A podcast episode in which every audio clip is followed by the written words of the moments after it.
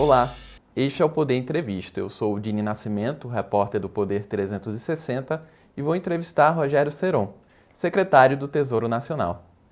Rogério Seron, obrigado por ter aceitado o convite. Ah, boa tarde, eu agradeço a oportunidade, vai ser um, um espaço importante para podermos conversar e dialogar. Agradeço também a todos os que assistem a este programa. Essa entrevista está sendo realizada ao vivo no Estúdio do Poder 360 em Brasília, em 1 de fevereiro de 2024. Para ficar sempre bem informado, inscreva-se no canal do Poder 360, ative as notificações e não perca nenhuma informação relevante. Secretário, eu começo essa entrevista perguntando sobre a consulta feita pelo Ministério do Planejamento ao Tribunal de Contas da União relacionada à nova regra fiscal. Há uma preocupação para saber se um bloqueio menor, de aproximadamente 25 bilhões de reais, caso haja frustração de receita, pode resultar em punição ao governo. Como a Fazenda avalia esse movimento? Houve anuência da Fazenda para essa consulta ou não?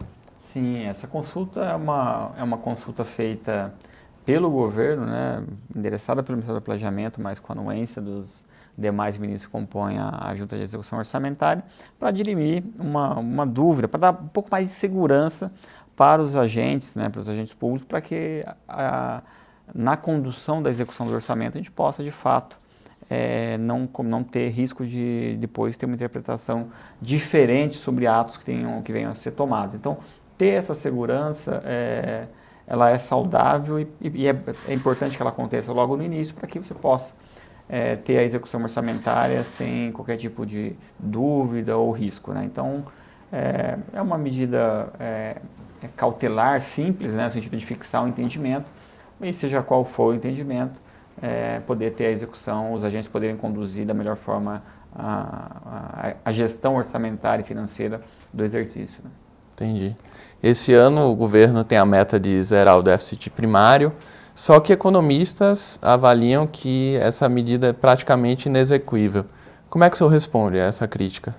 Olha, é, isso, essa, eu sempre evito né, a discussão sobre projeções, questionar um agente A ou, ou, ou, B sobre uma projeção, são estimativas. É, eu sempre recordo, né, é, quando nós falávamos no ano passado, do crescimento econômico. No começo do exercício anterior, o mercado ou várias casas é, sinalizavam, ou especialistas sinalizavam um PIB abaixo de 1%. Chegou em fevereiro a 0,7%, 0,8% de crescimento. Alguns falando até recessão. Nós provavelmente devemos fechar, é, ter fechado o ano com algo em torno de 3%. Não foi um erro de, meio, de 50%, não foi um erro de duas vezes, não foi um erro de três vezes. Então, isso também acontece com outras variáveis. Então, assim, é, é saudável esse debate, isso, é, isso ajuda a, é, é, a gente ter mais segurança no, no, no, percurso, é sempre muito saudável, não há nada de, de errado nisso, cada um tem todo o direito de ter suas projeções, suas premissas, mas nós acreditamos sim que é possível, o ambiente econômico está bom, está favorável, as, nós, o ano passado, conseguimos adotar e aprovar medidas importantes que recuperam a base fiscal é, e, portanto, nós acreditamos sim que tem condições de entregar o que foi pactuado e atingir um alvo que é muito importante para todo o país. Né? É, e a equipe econômica estimou que é necessário alcançar uma receita extra em torno de 169 bilhões de reais. É, existe então a possibilidade real de alcançar isso na sua visão? Existe. O, nós estamos aqui no dia 1 de fevereiro, nós acabamos de fechar janeiro. É, a gente não tem ainda o balanço final de janeiro, mas ele veio é, em linha com o que nós estávamos planejando. Então, uma boa notícia, vai reforçando o nosso percurso. E, e as coisas precisam ser, ser endereçadas dia a dia. Então, a cada mês nós vamos reavaliando, seguindo, buscando adotar as medidas que permitam manter nessa linha que se ela for, é, se nós continuarmos caminhando nessa, nessa direção, é, tem condições sim da gente entregar o que, o que nós é, estamos buscando. É uma meta arrojada, é, ela tem desafios, nós sempre fomos muito, muito transparentes quanto a isso, mas ela é importante para o país. Ela, ela, ela sinaliza e ela marca um processo de recuperação fiscal é, uma mudança de trajetória do que vinha acontecendo aí na última década. Né? A última década, por, por razões sempre é, justificáveis, legítimas, mas o país veio piorando os seus ciclos de, de resultados fiscais. Então, tudo que nós estamos buscando fazer é reverter esse movimento. E nesse primeiro ano da, da existência do marco fiscal, é o ano em que nós vamos deixar isso muito claro, que o país está voltando por uma trajetória de recuperação fiscal, deixando muito claro esse processo de recuperação. Sobre essa necessidade de alcançar esse volume de receitas, existe algum risco de elevar a carga tributária? Não, não há risco de elevação da carga tributária. É, é sempre importante deixar isso muito claro. Tudo está sendo feito é de recomposição de uma base fiscal que foi renunciada em 2022. É, então, a, arrecadação líquida sobre o PIB está bem inferior ao que nós tínhamos. Né? Então, houve uma renúncia é, significativa de receitas para é, ocorrerem a partir de 2023, sem nenhum tipo de compensação. As despesas continuam existindo e foi renunciado um volume expressivo de receitas o esforço está sendo feito de recuperação dessa base fiscal, é, mantendo é, a arrecadação total dentro de um patamar é, histórico é, de arrecadação líquida sobre o PIB. Então não há esse risco de elevação da carga tributária. Tá. E sobre corte de gastos, o governo pensa de alguma forma em promovê-lo? O, a gestão sobre o gasto é importante, ela tem que acontecer. Ela acontece, o ano passado mesmo nós fizemos ali um, um trabalho de, com os órgãos para revisar contratos, é, para revisar alguns programas que tinham problemas, por exemplo, o Bolsa Família tinha um conjunto de beneficiários que não eram elegíveis ao programa, teve uma ação ao longo de 2023, isso já vem, vem acontecendo, é, com resultados importantes, a revisão de contratos também é, seguiu aí seu curso, teve aí resultados aí de quase um bilhão de reais de, de revisão de contratos, revisão de despesas que são do cotidiano. Esse trabalho de gestão de custos ele é permanente. Tem a necessidade de avaliar e aprimorar programas, não só do ponto de vista olhando para reduzir gastos, mas para melhorar a eficiência da política pública. Está sendo conduzido trabalhos nessa direção pela secretar, pela coordenado pelo Ministério do Planejamento, com o apoio da Fazenda e de outros órgãos. É, há uma secretaria específica né, no Ministério do Planejamento cuidando disso. É, então tem um caminho também que está sendo trilhado e, e, já tem resultados. É, secretário, como mostra o infográfico na tela, que vai aparecer aqui, sobre as contas públicas, em 2023 houve um rombo de 230 bilhões e 500 milhões de reais. Isso representa 2,1% do PIB. O ministro Haddad projetava déficit de 1%. O que aconteceu? Olha, é, isso é muito importante explicar. É, primeiro, o resultado de 2023 e também um pouco do infográfico, os ciclos anteriores. Primeiro, em 2023 nós buscamos atingir um resultado em torno de 1% do PIB. E ele foi de fato, de fato alcançado se, se considerarmos aí despesas que foram é, pagamentos de passivos, pagamentos extraordinários de passivos do ciclo anterior, né, do, da, do exercício anterior. Então, o, o, primeiro deles, então, dos 230 é, bilhões, tem que se descontar o pagamento de precatórios. É, houve o pagamento do estoque de precatórios que não vinha sendo pago, o que, no nosso entender, é equivocado. É, as pessoas ganhavam as ações judiciais, recebiam, o, deveriam receber a indenização devida e não havia mais esse pagamento. É, havia um limite para esse pagamento e isso foi formando um estoque importante. Nós acionamos o STF pedindo autorização para pagar, para pagar esse passivo que não era dessa gestão, mas que precisava ser corrigido no nosso entender. Então foi autorizado e quase 100 bilhões desse resultado é decorrente do pagamento de precatórios. Então, não desconsiderando o efeito do pagamento de precatórios, que é algo extraordinário, o, o resultado de 2023 teria sido de 1,28% do PIB. Lembrando de novo que nós estávamos buscando algo em torno de 1%. Mas tem um outro evento extraordinário que foi a Lei Complementar dos, é, 201, que indenizou estados também por conta de ações que foram feitas em 2022. O governo federal retirou receitas do, é, tributárias dos estados em 2022 e não os indenizou, deixou isso para 2023. Nós tivemos que, que fazer um acordo com os estados e fazer essa quitação. Isso custou mais 21 bilhões de reais. Então, também, se você desconsiderar esse efeito desse passivo extraordinário, que não era fruto dessa, é, desse ciclo de governo, o resultado teria ficado em 1,08% do PIB, muito próximo do que de fato nós almejamos ali ao redor do que nós almejamos buscar. Então, do ponto de vista do que nós é, buscávamos do ponto de vista gerencial, foi um, um resultado em linha com o planejado.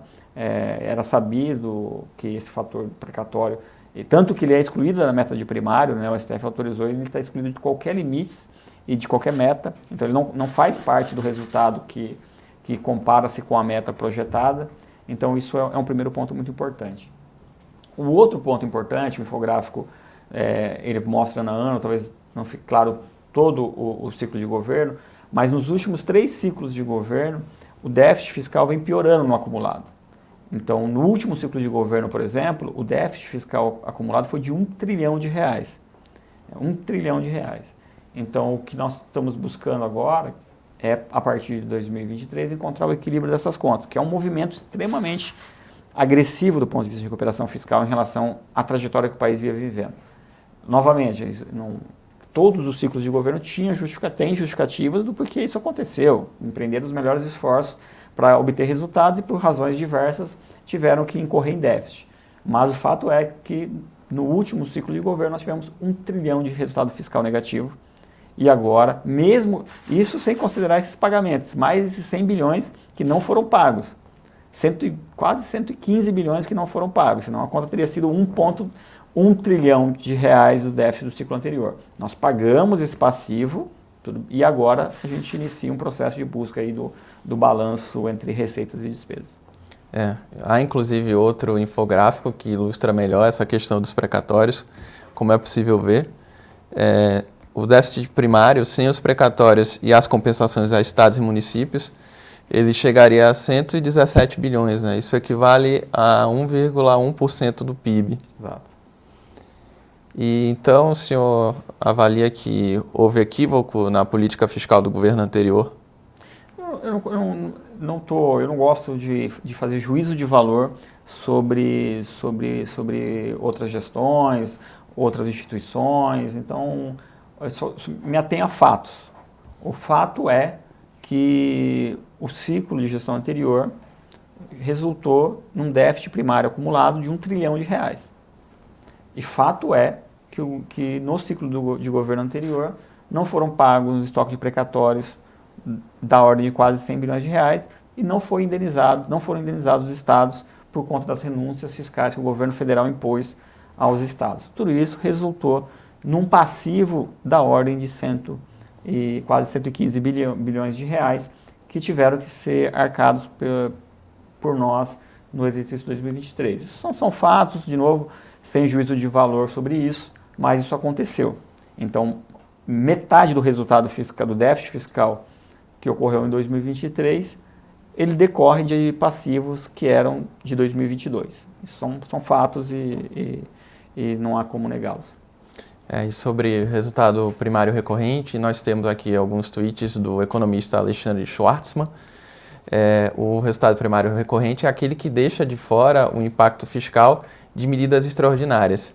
É, como é possível ver, houve uma piora expressiva das contas entre 2011 e 2014, acabou saindo de superávit para déficit durante o governo Dilma, mas também houve uma queda considerável de 2020 para 2021 durante o governo Bolsonaro, por conta da pandemia.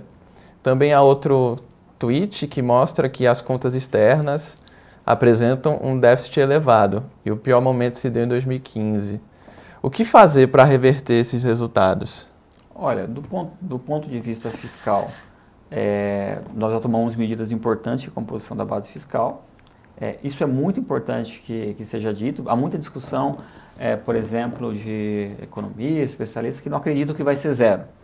Ah, mas ele acredita que vai ser 0,5, 0,7, 0,8, que é, que é medindo as expectativas.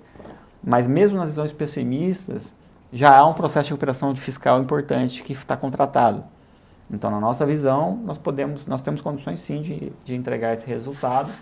É, a atividade econômica é, vive um bom momento. Então, nós tivemos um bom crescimento econômico em 2023 com queda do, do desemprego, com aumento é, real da renda das famílias, da renda do trabalho, é, o setor externo batendo recordes na balança comercial. Então, nós tivemos um, um, ano bom do ponto de vista econômico em 2023 e iniciamos 2024 com, com também com, com, com, indicadores importantes, sinalizando positivamente. Então, o país está num bom momento. Está num bom momento e, no nosso entender, está é, contratando aí um ciclo de crescimento sustentável. O fiscal, como eu disse, se a discussão é se vai ser zero ou se vai ser 0,5, 0,8. Mas claramente no processo de recuperação. Isso é o que importa. Então ninguém discute que ele não vai recuperar, discute qual é a intensidade do movimento de recuperação. É, então isso é muito fruto do marco fiscal. O marco fiscal ele é um marco fiscal de médio prazo, médio e longo prazo. Ele naturalmente vai levando um ajuste das contas é, no país. O que nós estamos buscando é, é acelerar esse processo.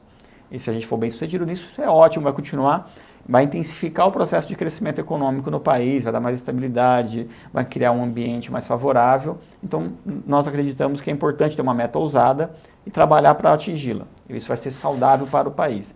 Mas, independente do atingimento exato ou não, o fato é que a discussão está num, tá num, patamar muito mais é, razoável e controlado do ponto de vista fiscal. Então, há um reconhecimento no processo de recuperação é, fiscal que está contratado para 2024 outro infográfico sobre a dívida pública federal, que em 2023 atingiu 6 trilhões e 520 bilhões, né? É uma trajetória crescente, como é possível ver. E para esse ano, no PAF, a Fazenda projeta um limite de 7 trilhões a 7 trilhões e 400 bilhões. Que a Fazenda pretende fazer para tentar estabilizar a dívida, evitar um crescimento tão acentuado? Olha, o, primeiro ponto que é importante ficar claro que o crescimento do estoque da dívida ele, ele, ele é natural. Ele é, é importante também olhar ele que o que é mais importante a médio prazo é garantir que a relação dele com o PIB se mantenha estável e de preferência em processo de queda. Isso cria uma, um, uma trajetória sustentável e é, e boa do ponto de vista de, de encargos financeiros para custear essa dívida pública. É, essa dívida pública é impactada é, fortemente por, pela taxa de juros. E uma parte dessa, dessa dívida ela é diretamente impactada pelas decisões da política monetária. Uma parte da, dela ela, ela sofre influência da taxa de juros definida pelo Banco Central mas uma, é, uma parte dela ela, tem um efeito mais indireto, porque elas são as, as, taxas de juros mais de longo prazo. Mas uma parte importante da nossa dívida é, ela é de taxas flutuantes, que é a Selic, que é definida pelo Banco Central. É notório saber que nós estávamos num processo é, é, de, de, restrição da política monetária, com uma taxa de juros é, bastante elevada, buscando é, controlar a inflação, né, que esse é o objetivo da política monetária, e agora a gente começa um processo de relaxamento da política monetária. Né? Ontem mesmo nós tivemos mais uma, uma queda, do, é, mais uma redução da Selic, e isso impacta diretamente esse custo. Esse estoque ele é definido também por, é, de forma muito importante pela, pela taxa de juros aplicável. Uma coisa é aplicar é, é, 14%, como nós tínhamos de taxa de juros, sobre um estoque dessa magnitude. A outra é aplicação de, de, um, de 8, 8,5%, 9% sobre, sobre, sobre esse estoque. Isso faz muita diferença. É claro que a conta não é tão simples assim, né? tem mais nuances, porque o custo médio depende de outros indicadores também, mas só para ter a relevância que a taxa de juros importa muito. Só a taxa de juros importa? Não, o fiscal também. Então, também por isso que é importante a recuperação dos resultados fiscais para que evitar que haja um, um crescimento é, continuado e não, é, e não controlado dessa, dessa dívida, especialmente em relação ao PIB. Né? Então, é importante que a gente controle esse endividamento em relação ao PIB. Todas as nações têm dívida, isso é, é natural. O importante é não deixar que ela, ela tenha uma trajetória explosiva. Né? Então, esse é o objetivo da política fiscal, é garantir que, que a condução desse estoque ele, ele se estabilize ao longo do tempo. Falando um pouco sobre a arrecadação, é, houve uma queda real de 0,12% em 2023, né? fechou em 2 trilhões 358 bilhões de reais, uma leve queda, mas ainda assim é, prejudicou os planos do governo de alguma forma de reduzir o déficit? É, isso é importante mencionar, né? é, apesar da economia ter crescido 3%, nós tivemos uma queda na arrecadação real. Por quê? Porque houve em 2022, e novamente são fatos, uma, uma contratação de, de houve, ocorreram renúncias fiscais que derrubaram a receita de 2023, é, sem nenhuma compensação. Portanto, que tem esse descompasso. Por mais que a economia cresceu 3%, era esperado, tudo mais constante, que a receita do governo federal crescesse pelo menos 3%. Não cresceu por conta dessas renúncias. É, e apesar das medidas que nós fomos tomando para tentar recuperar, para diminuir essa queda, porque senão ela seria maior ainda. Então, isso é muito importante, que uma parte importante do resultado fiscal é decorrente da renúncia de receitas. Então, agora, é, nós adotamos medidas, esperamos aí que em 2024 os sinais são mais positivos. Dezembro de 2023 a arrecadação já teve um desempenho melhor. É, janeiro, como eu disse, ela também vinha, vinha, apresentando bons resultados. Então agora começa o processo de recuperação. Mas sim, é, a queda da receita explica boa parte do, do problema fiscal que aconteceu em 2023, somado ao problema dos passivos que foram deixados. E se você somar o que foi de passivo, da ordem de 115 bilhões de reais que tiveram que ser pagos de forma não prevista no orçamento, mais as renúncias de receitas contratadas, que foram da ordem de 1,5% do PIB, significa isso significa em, recurso, em montante, cerca de 150 bilhões de reais, só os efeitos dessas decisões foram tomadas em 2022, elas ultrapassam o déficit primário total acumulado, que, são, que, que foi de 230 bilhões. Elas dariam 200, mais, daria 260 bilhões, 265 bilhões de reais, tudo que foi renunciado é, para 2023. Nós corrigimos algumas medidas, né, que por isso que ajudaram a, a que o déficit ficasse menor do que, do que aconteceu.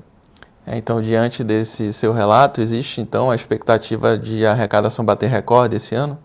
Recorde não, porque, como eu disse, ela está muito abaixo do patamar histórico. Então, tudo que está sendo feito é para recuperar é, é, essa, essa, arrecadação em relação ao PIB, ao, ao, que já existia antes. Então, estamos longe do pico. Então, por exemplo, esse número vai, vai, vai é, ser fechado ainda, mas salvo engano, nós fechamos com 17,5% do PIB de arrecadação líquida. O país já teve 20%. Nós estamos, e a, no, no, passado recente, nós tínhamos 19, acima de 19, estamos muito abaixo. É, então, é, estamos longe de qualquer recorde, mas se a gente voltar para 18,5, ainda assim abaixo do, do, a gente já entra num outro patamar de recuperação fiscal. Isso é importante que se diga. Todo esse movimento é para recuperar tudo que foi é, erodido da base, da base fiscal por conta de medidas que aconteceram nos últimos anos. Secretário, há um impasse entre a Fazenda e o Congresso sobre a desoneração da folha de pagamento para 17 setores da economia. O governo chegou a editar uma medida provisória ainda em dezembro com a reoneração parcial desses setores, o que causou reações tanto no legislativo quanto nos próprios setores que são beneficiados com a medida. Que solução a Fazenda pretende apresentar para esse imbróglio? Vai ser algum projeto de lei de fato sobre o tema? Olha, a, a, a, o governo apresentou medida provisória corrigindo itens que, no nosso entender, precisavam ser corrigidos, né? até por questões jurídicas, é, necessidades jurídicas de, de fazê-lo. É, e agora é um processo de diálogo no, com o Congresso e com a sociedade, como aconteceu em outras medidas. É, o ano passado nós fizemos várias medidas e todas elas nós levamos a público, mostrando o porquê aquilo era, é, qual era o problema relacionado àquela ação e por que era importante resolvê-lo. E qual era a solução que nós estávamos apresentando, que nós entendíamos que era o melhor caminho. Em várias delas nós tivemos diálogos com o Congresso, que aprimorou, que encontramos um caminho é, do meio, um caminho alternativo, mas que resolvesse o problema. Em todas elas nós conseguimos é, e aí o, ministro foi muito hábil nesse processo de diálogo, é reconhecido que ele tem, tem sido muito aberto a, a ouvir, a dialogar e construir soluções. O importante é, é, é, mostrar que nós identificamos o problema, estamos apresentando a solução. Se houver necessidade de algum ajuste, ela vai ter que ser dialogada esse processo de diálogo está em curso.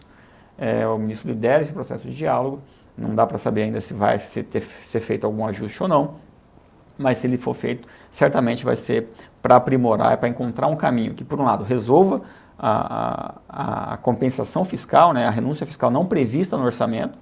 Então, o Congresso apoiou né, vem apoiando toda a pauta econômica, apoia esse processo de recuperação fiscal e aprovou um orçamento prevendo o déficit zero.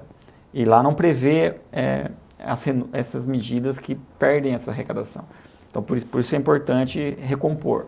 É, o Congresso é sempre muito é, zeloso e responsável quanto à matéria fiscal e agora é o caminho do equilíbrio e do diálogo para tentar encontrar uma boa solução para todos. Esse processo está em curso e, assim como as outras, é, nós acreditamos que o, que o resultado vai ser bom para todo mundo.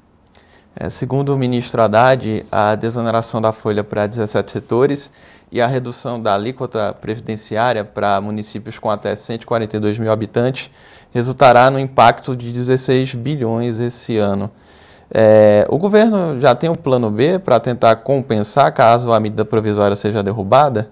Olha, por hora a medida for, está em vigência, né, uma medida provisória, ela está em vigor no ordenamento jurídico. Então, esse, esse problema foi endereçado e está solucionado via medida provisória. É, o diálogo é se vai ser feito algum ajuste nele. Então, se for feito, ele precisa de encontrar uma forma de compensar. E é esse o processo de diálogo. Ainda não há uma, uma, uma solução. É, é, primeiro, não há uma decisão, né? não está claro se ocorrerá ou não alterações. E, eventualmente, no caso de alguma alteração, como vai ser compensado. Acho que o espírito, o importante é o espírito, de fato, de, de ter abertura do diálogo, de ouvir mas também ter o senso de responsabilidade fiscal que precisa encontrar uma compensação para que a gente não tenha, de fato, um comprometimento do, dos resultados que foram que estão sendo almejados aí para o ano. A medida provisória 1202 também prevê a extinção parcial do PERS, que é aquele programa emergencial voltado ao setor de eventos, que foi instituído por conta de perdas que o setor teve durante a pandemia. O governo está disposto a rever essa situação? Olha, é, o, esse assunto, né, o PERS, ele, assim como, como outros, é, nós sempre colocamos luz para o diálogo transparente com a sociedade. Ele foi um programa de socorro emergencial. E a palavra emergencial, ela, ela, ela tem o sentido de temporalidade. Uma situação emergencial que demanda um apoio é, é, específico e determinado no tempo. Então ele precisa ter, ter, ter fim de fato. E hoje ele quando ele foi criado, a expectativa é que ele tivesse um impacto de 4 bilhões. Esse socorro, é, houve uma decisão é, do Congresso de apoiar esse socorro, dado que ele teria um impacto de 4 bilhões. O ano passado ele teve um impacto de 17. É, então, há problemas no desenho, há problemas é, que precisam ser corrigidos, porque ele gera um impacto fiscal muito superior ao que de fato havia sido planejado e também, obviamente, ele é um programa que nasceu para ser emergencial. Ele não pode ser perenizado, não há sentido né, na, sua, na sua construção dele ser perenizado. Essa medida provisória também fala de um limite para a compensação de créditos tributários de empresas que obtiveram é, alguma autorização via judicial. É, eu gostaria até que o senhor comentasse, detalhasse a respeito como é que funcionará essa, essa forma de compensação? É, o limite é mensal, anual? Como é que funciona? Olha, é, essa é uma medida que busca trazer um pouco de previsibilidade na gestão do ano do orçamento. Então, é, porque hoje tem uma situação que causa algum, algum, alguma imprevisibilidade, porque acontece de um contribuinte chegar em dezembro e de repente ele compensa um valor de bilhões é, e, e, ninguém sabia, ninguém esperava. Isso causa um transtorno muito grande do ponto de vista de gestão é, fiscal, de gestão orçamentária para o governo. O que nós estamos fazendo é regular um pouco esse processo para trazer um pouco mais de previsibilidade. As compensações até, até 10 milhões de reais elas vão poder acontecer da mesma forma, integralmente, não tem problema. Para as compensações são maiores do que esses valores, é, o beneficiário tem, ele tem uma escolha o contribuinte tem uma escolha a fazer. Ele pode compensar uma parcela dele no exercício, o restante no outro, ou ele pode simplesmente pedir que aquele crédito que ele ganhou judicialmente se converta em precatório. O judiciário nos informa em julho, nós colocamos no orçamento e pagamos no início do exercício seguinte. Então, ele vai receber esse, esses recursos no horizonte de 12 meses. É, o, que o, o que é importante para nós é ter, de fato, a previsibilidade, saber da informação para a gente ter tempo hábil de prever no orçamento e fazer todo o rito orçamentário necessário. Então, é uma medida que vai ser muito saudável do ponto de vista de trazer previsibilidade para esse assunto e, e de novo, privilegiando é, os menores, né, para que os menores possam fazer isso sem nenhuma intercorrência, mas para aqueles que são maiores a gente possa ter, ter a informação antes e aí sim incluir no orçamento e pagar no início do exercício seguinte. Então todo mundo acaba sendo beneficiado, todo mundo vai ter seus recebimentos, mas o governo consegue ter previsibilidade. Então isso é muito importante deixar claro que, que o horizonte máximo de recebimento ele acaba sendo é, bem curto ali, só para fins de, de planejamento orçamentário do exercício mesmo. Gasolina e diesel sobe, sobem hoje né, por conta desse reajuste na alíquota do ICMS. Isso é algo que preocupa a Fazenda em relação à pressão inflacionária, eventual pressão inflacionária ou não? Olha, é claro que qualquer impacto sempre, chama, sempre merece atenção, mas deixa, é importante deixar claro que é uma medida tomada pelos estados, né? o ICMS é um tributo de competência estadual, os estados, alguns estados né, resolveram elevar é, a, a tributação de ICMS, que impactam ali alguns itens, inclusive combustíveis. É, impacto não é para, assim, acho que está dentro das previsões de todos os, os analistas, então, e a inflação, a previsão de inflação para esse ano é uma, é uma previsão dentro da, das metas estabelecidas pro, pelo Conselho Monetário Nacional para o Banco Central, então nós estamos aí num processo benigno, né, num processo aí do, com a inflação controlada, então por hora ele é, é algo com efeito contido. É, ainda falando sobre, retomando a questão das desonerações tributárias, no total elas atingiram 136 bilhões e 900 milhões de reais no ano passado. Houve então um aumento de quase 16 bilhões em relação a 2022. O governo já pretende rever algo além da folha e do PERSE? Tem alguma coisa no horizonte do governo? Olha, as, as desonerações macro são até maiores do que esses, esses volumes. Né? Sim. É, o que nós fizemos a correção de, de algumas distorções, né? A gente tem pautado muito a, a, a, agenda de recuperação da base fiscal na correção de gastos tributários, né? Que é um gasto, né? Que, a diferença é que a sociedade não vê esse gasto, mas ele existe e é um gasto por conta de renúncia de receita. Alguém que deveria pagar o tributo a um gasto tributário é, isentando daquele pagamento. Nós já fizemos um movimento importante de correção de distorções é, estamos endereçando outras, né, como a MP também está tá endereçando alguns, alguns ajustes pontuais. E, e com esse zelo a equipe continua olhando é, é, de uma forma saudável, isso é saudável, tá? Revisitar é, esse tipo de política, esse tipo de gasto é saudável. É, isso precisa ser feito em todos os gastos. Olhar, ele foi criado com um objetivo. Ele cumpriu o seu objetivo? E esse faz sentido a continuidade dessa, dessa política? Porque muitas vezes se, se, faz, se fez uma desoneração pensando em atingir um objetivo, mas ele não atingiu aquele objetivo. Então não faz sentido o Estado continuar despendendo recursos para algo que, que ficou claramente que não está atingindo aquele resultado. Então fazer essa reflexão, discutir com a sociedade e buscar soluções, esse é o nosso papel, isso que a gente tem feito, tentando mostrar, e a escolha sempre ao final é da sociedade. Olha, qual é dado aqui tudo o que está acontecendo, você deseja que continue esse tipo de distorções, é, penalizando, muitas vezes, retirando recursos que poderiam ser direcionados para a camada mais é, necessitada, para a camada mais pobre da população, ou queremos continuar com essa distorção? Então, sempre é feita essa escolha.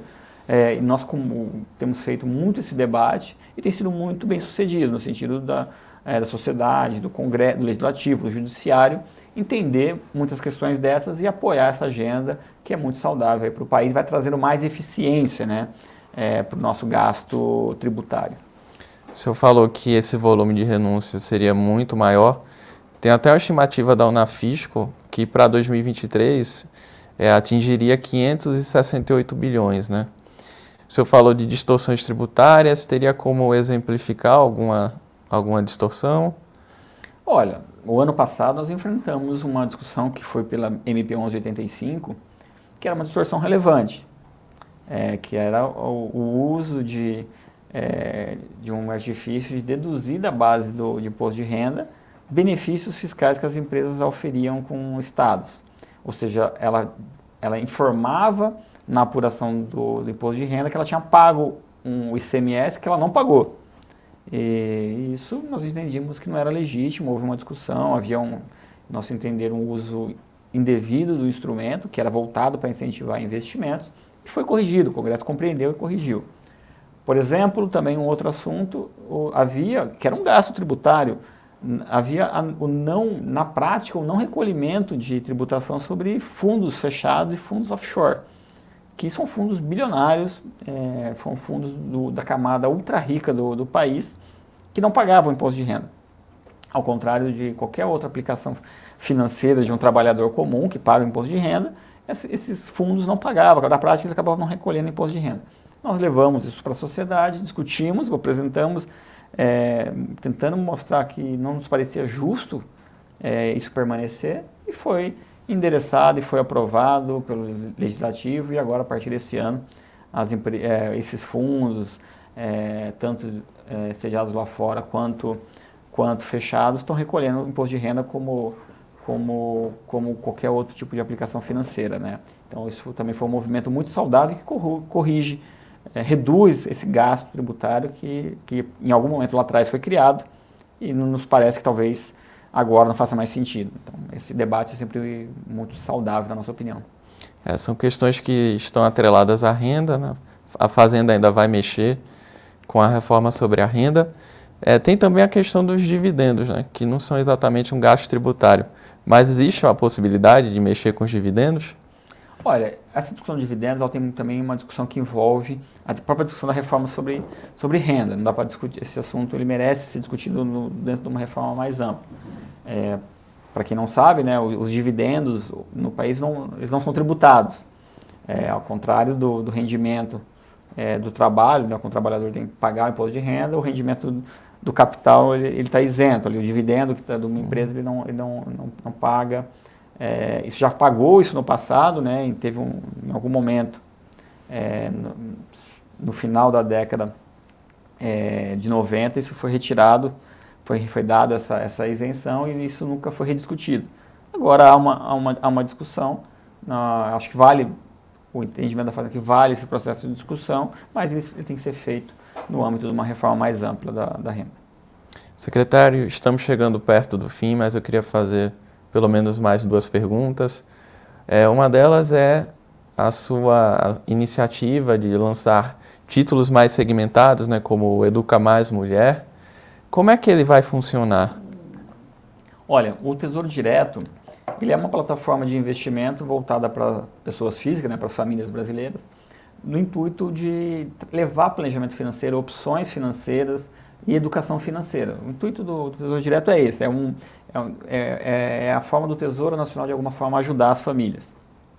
E para isso nós estamos lançando produtos voltados a objetivos. O Educa Mais é um produto voltado para o ciclo universitário, para que as crianças e os jovens, os pais se preparem, vai guardando algum recurso para quando ele chegar no, com 18 anos ele ter acesso a um recurso, a uma poupança que vai ser muito importante para ele poder fazer o ciclo universitário ou para custear os seus gastos durante esse ciclo.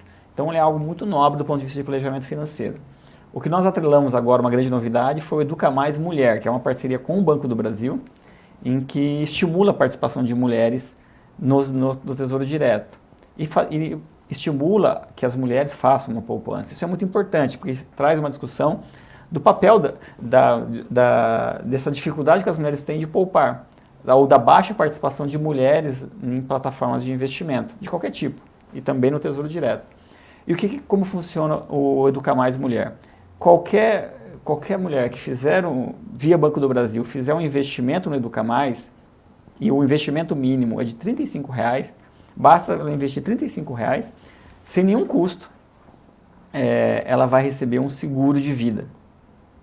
Esse seguro de vida vai, claro, cobrir é, vai ter uma indenização em caso de acontecer um falecimento, né? Ela vai ter uma indenização de 15 mil reais.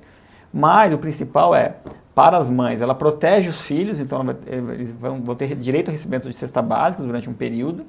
E em vida, essa mulher ela vai ter, imediatamente, ela tem acesso a serviços jurídicos e psicológicos no caso de risco ou no caso de violência, especialmente violência doméstica. Então, ao investir R$ reais, toda mulher que investir R$ reais é, no Tesouro Direto via Banco do Brasil vai saber que ela, se ela tiver uma situação de risco é, ou de vulnerabilidade ou da efetivação do, um caso de violência, que ela vai ter suporte jurídico e suporte psicológico. Muitas vezes, muitas vezes elas não sabem como agir e ter a orientação é muito importante. Então é um grande benefício social, acho que é uma coisa muito relevante e traz toda essa discussão sobre, sobre, sobre o planejamento financeiro, é, o, as mulher, o papel das mulheres né, em se planejarem e, e terem uma, um, uma independência financeira. E, claro, também traz a segurança para as mulheres que são mães, que vão saber que elas estão, na, na ausência delas, tem no mínimo um suporte financeiro para os seus filhos nesse momento inicial. Então é uma iniciativa muito nobre do ponto de vista social, na nossa opinião, e esperamos aí que seja um sucesso. O Tesouro também anunciou o lançamento de um título prefixado de 72 meses. Quando é que ele começa a ser emitido? Ele já começa, a, acho que não, se ele já não começou, ele vai começar nos próximos leilões. É, ele é importante, né? a gente sente uma demanda para o mercado por papéis prefixados mais longos, então isso é saudável, então a gente tem que, é, faz sentido acompanhar é, essa demanda e oferecer o produto, ele voltado para é, os grandes leilões da dívida, né? E ele deve ser ofertado aí, eu, eu, posso confirmar, não tenho certeza se ele já aconteceu, mas se não aconteceu, ele já vai, já vai estrear nos próximos leilões. Então é, uma, é a grande novidade para o ano de 2024 no que tange a gestão da dívida. E existe algum outro título engatilhado por parte do Tesouro que o senhor esteja planejando, pelo menos, lançar ainda em 2024? Olha, voltando para o Tesouro Direto, né, que é esse, esse essa plataforma de investimentos para as pessoas físicas, há muitas novidades que estão sendo planejadas para 2024. 2024 vai ser um ano, é, 2023 foi um ano de muitas novidades. Nós lançamos o Renda Mais, né, que é um produto voltado para aposentadoria, lançamos o Educa Mais, que é um produto voltado para a educação.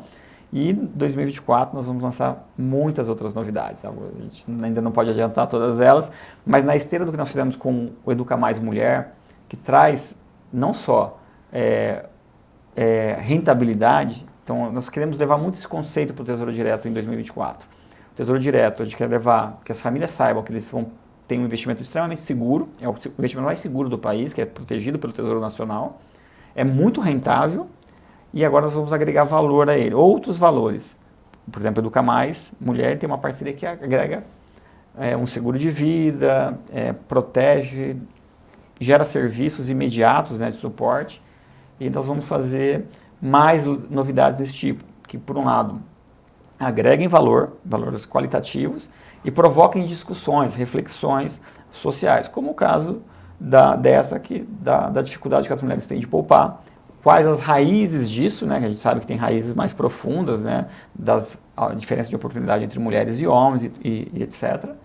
É, e também é, do, de como essas mulheres, pela ausência da independência financeira, ficam expostas à situação de vulnerabilidade. Então você provoca discussões mais profundas por meio de um, de um, de um, da educação financeira, do instrumento financeiro. E nós queremos aprofundar esse tipo de iniciativa em 2024. Muita novidade vem por aí. Chega ao final essa edição do Poder Entrevista. Em nome do jornal digital Poder 360, eu agradeço ao secretário do Tesouro, Rogério Seron. Eu agradeço a oportunidade e estou à disposição para outras rodadas. Agradeço também a todos os que assistiram a esse programa. Essa entrevista foi realizada ao vivo no estúdio do Poder 360 em Brasília, em 1 de fevereiro de 2024. Para ficar sempre bem informado, inscreva-se no canal do Poder 360, ative as notificações e não perca nenhuma informação relevante. Muito obrigado e até a próxima. Poder Monitor a ferramenta mais completa para monitorar os três poderes. Acesse agora poder.cc/monitor e ganhe 30 dias grátis.